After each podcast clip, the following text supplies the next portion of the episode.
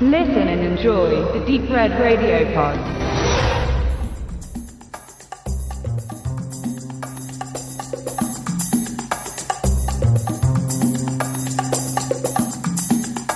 Herzlich willkommen, liebe Hörer. Begrüßen möchten wir euch mit dem Ausruf Shock and Awe.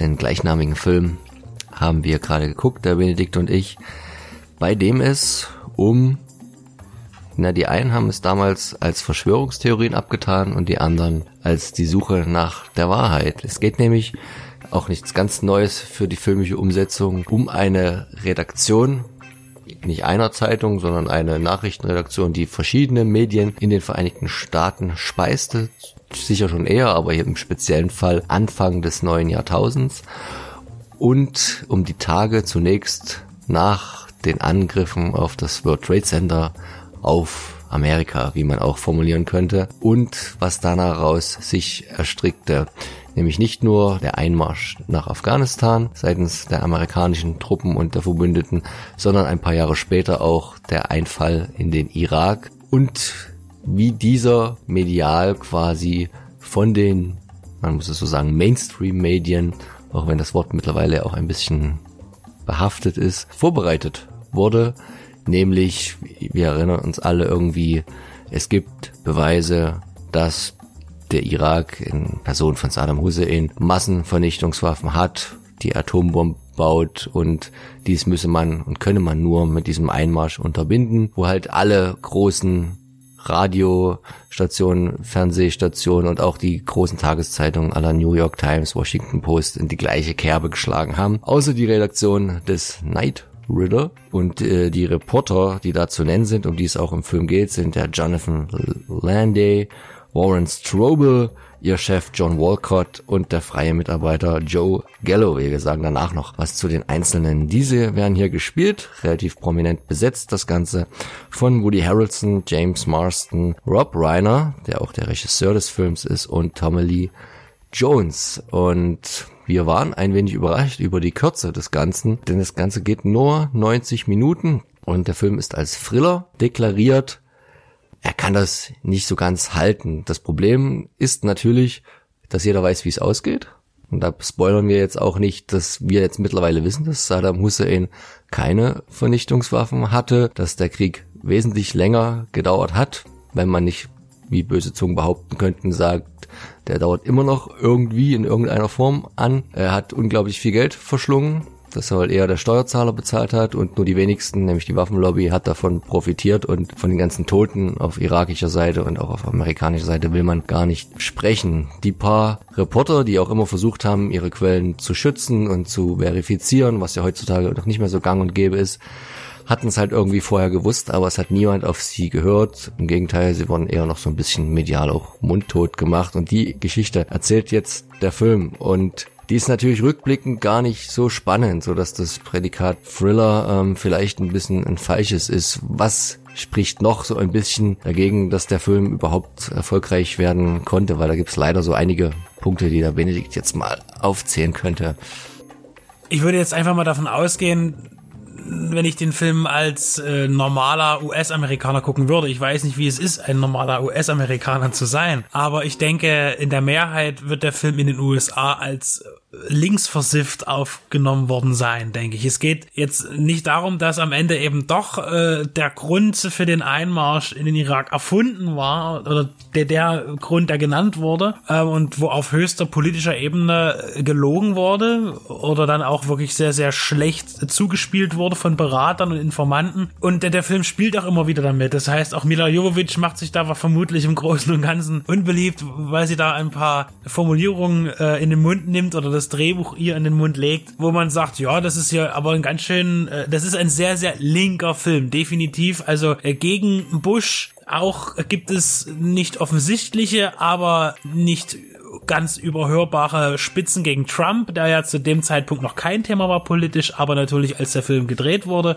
Also der Film ist ganz klar politisch orientiert in eine Richtung und besinnt sich auf die Wahrheit und mit der Wahrheit im Rücken natürlich auch, dass er natürlich die richtige Meinung hat, auch zu allem, was heute ist. Das ist jetzt nichts Schlechtes. Ein Film darf eine Meinung haben. Ich bin da jetzt auch nicht so weit entfernt von der Meinung, die da geäußert wird. Und ich denke aber, dass gerade das den Film sehr, sehr viele Steine in den Weg gelegt hat. Denn wenn man jetzt mal schaut, was die mediale Aufnahme in den USA so anbietet, dann haben wir es mit einem Limited äh, Kino-Release zu tun. Das heißt, der Film ist vermutlich an einem Wochenende oder einer Woche im Kino gelaufen in sehr, sehr äh, aus, also in ausgewählten Kinos. Das heißt vermutlich äh, zwei, drei, vier Stück. Der Film hat äh, in der gesamten Zeit, in der er in den USA im Kino zu laufen war, wie lange das war, weiß ich nicht, äh, um die 80.000 Dollar eingespielt. Äh, selbstverständlich wird der Film mehrere Millionen gekostet haben, aber auch da ist man sich bewusst natürlich, dass der Film so kritisch ist, dass man den Film zu jeder Zeit ansieht, dass er sehr kostengünstig produziert wurde. Was natürlich wieder im Kontrast steht zu dem Wahnsinnscast, der auftritt. Äh, wenn man den Film sieht, hat es was sehr Surreales. Man sieht halt wirklich äh, Woody Harrelson. Man sieht ähm,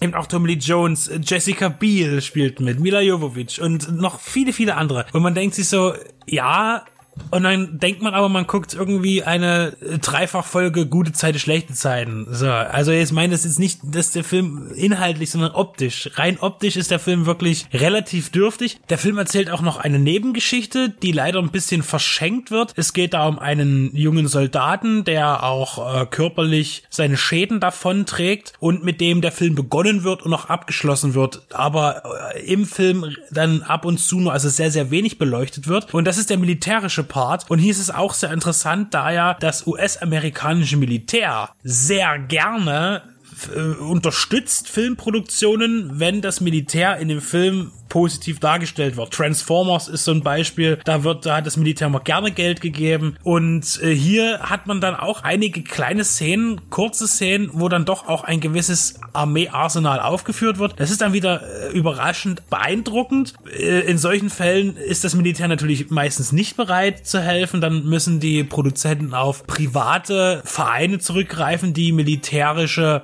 Fahrzeuge und ähnliches äh, in ihrer Sammlung haben. Ähm, da gab es zum Beispiel auch Army Go Home, den Film mit Joaquin Phoenix. Da musste man zum Beispiel auch auf private Leute zurückgreifen, weil das Militär die Zusammenarbeit verweigert hat, weil der Film eine antimilitärische Haltung hat. Und ähnlich ist es hier. Der Film ist nicht antimilitärisch. Es wird prinzipiell nicht gesagt, dass eine kriegerische Handlung etwas Schlechtes ist, aber im Bezug jetzt eben speziell auf den Irakkrieg ist es eben doch kritisch. Äh, und hier sieht man eben doch, dass der Film recht preisgünstig produziert ist, was eben im Kontrast steht zu dem sehr hochkarätigen Cast. Beziehungsweise gibt es auch ein paar Schauspieler, die ein bisschen von Vergessenheit geraten sind. Jessica Biel und so. Ich meine, das sind jetzt äh, äh, so Leute, die man äh, nicht mehr so oft sieht, aber dennoch bekannte Gesichter sind. Was ich sehr spannend finde, ist, dass der Film natürlich sehr stark orientiert daran ist, wie ein äh, Journalistenfilm zu sein. Und ich äh, die ganze Zeit dachte ich an Dustin Hoffman und Robert Redford als Bob Woodward und Carl Bernstein, die ja damals den äh, Watergate-Skandal aufgedeckt haben. Und natürlich gab es dort eben diese großartige Verfilmung, die Unbestechlichen, ähm, All the President's Men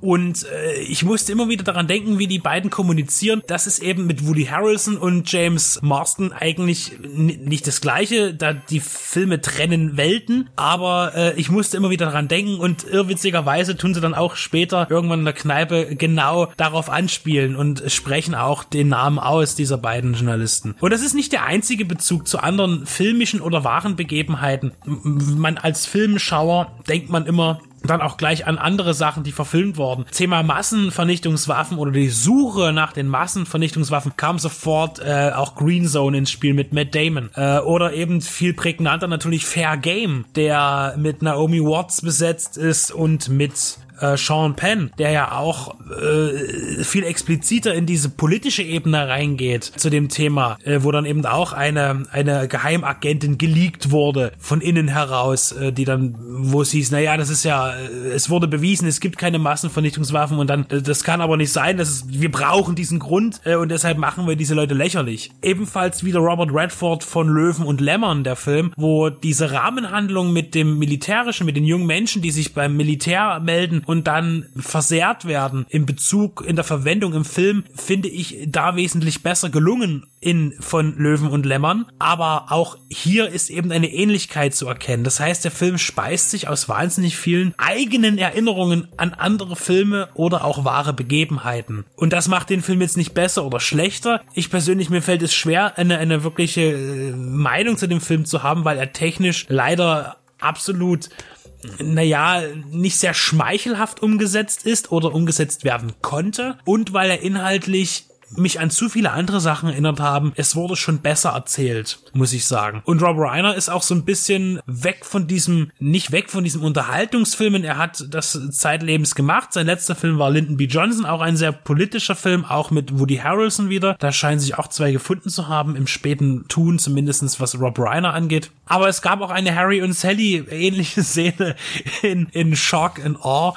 Äh, kann man so sehen, wenn man will. Und man merkte auch, dass, naja, man weiß nicht, ob es unfrei unfreiwillige Komik war, aber es gab schon so manche merkwürdige Sequenzen, wo man sagt, das passt irgendwie nicht hierher. Und wenn ich jetzt gerade schon ewig am Luft holen bin und am Reden, möchte ich noch ganz kurz, was mich auch, was mich gestört hat, ist die musikalische Begleitung in dem Film ist wirklich äußerst schlecht gewählt, weil an den unpassendsten Stellen werden äh, viel zu übertünchte und, und auf bauschende Scores eingeblendet, die aber auch nicht kraftvoll sind, sondern eher aus einer ganz schwachen Lunge geblasen werden, wo ich mir sage, auch bei der Braveheart-Rede, äh, die, die es dort gibt, von Rob Reiner, von seiner Figur, die er verkörpert, auch eine musikalische Untermalung, die natürlich aufbauend ist und, und, und, und auf einen Punkt hinaufarbeitet, aber völlig fehlplatziert ist. Also das ist, es ist, es gibt wahnsinnig viel Unsymbiotisches in diesem Film.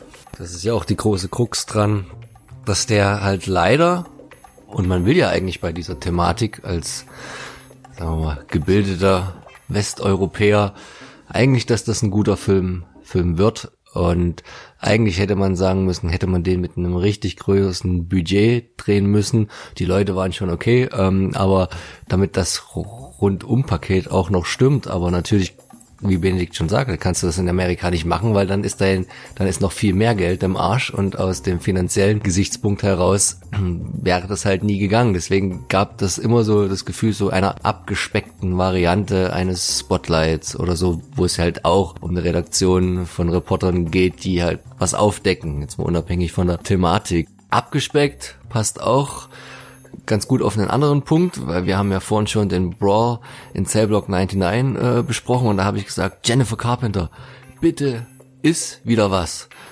Hier muss man jetzt fast sagen, Rob Reiner, bitte ist wieder was, weil der hat nämlich äh, extrem abgenommen, wenn man ihn jetzt so ein bisschen vergleicht mit seinen Rollen noch hier in Wolf of Wall Street als Papa von Leonardo DiCaprio, da äh, fehlt fast die Hälfte. Ähm, vielleicht hat er auch im Alter jetzt von seinem Doktor gesagt bekommen, mit so viel Gewicht ähm, lebt man nicht ganz so lange, wie wenn man etwas dünner ist. Nein, Spaß beiseite. An den Schauspielern lag es definitiv nicht in dem Film, auch wenn man immer so das Gefühl hat, dass auch nicht vielleicht jeder alles gibt und auch das nicht so mm, krass gespielt wird, wie es hätte sein können. Andererseits war es vielleicht auch ähm, gewollt, dass das alles schön bodenständig bleibt, weil man ja auch bodenständigen Journalismus betrieben hat, im Gegensatz zu allen anderen. Aber das macht halt den Film relativ auch wieder ein bisschen mittelmäßig, der halt eine gute Unterhaltung ist wirklich auch wieder für einen Sonntagabend, Nachmittag und leider seiner Thematik nicht angemessen und nicht gerecht wird. Nicht umsonst natürlich auch hier in Deutschland nicht im Kino gelaufen. Jetzt fällt mir noch was ein, was wir auch noch sehr doll kritisieren wollen, dass nämlich ähm,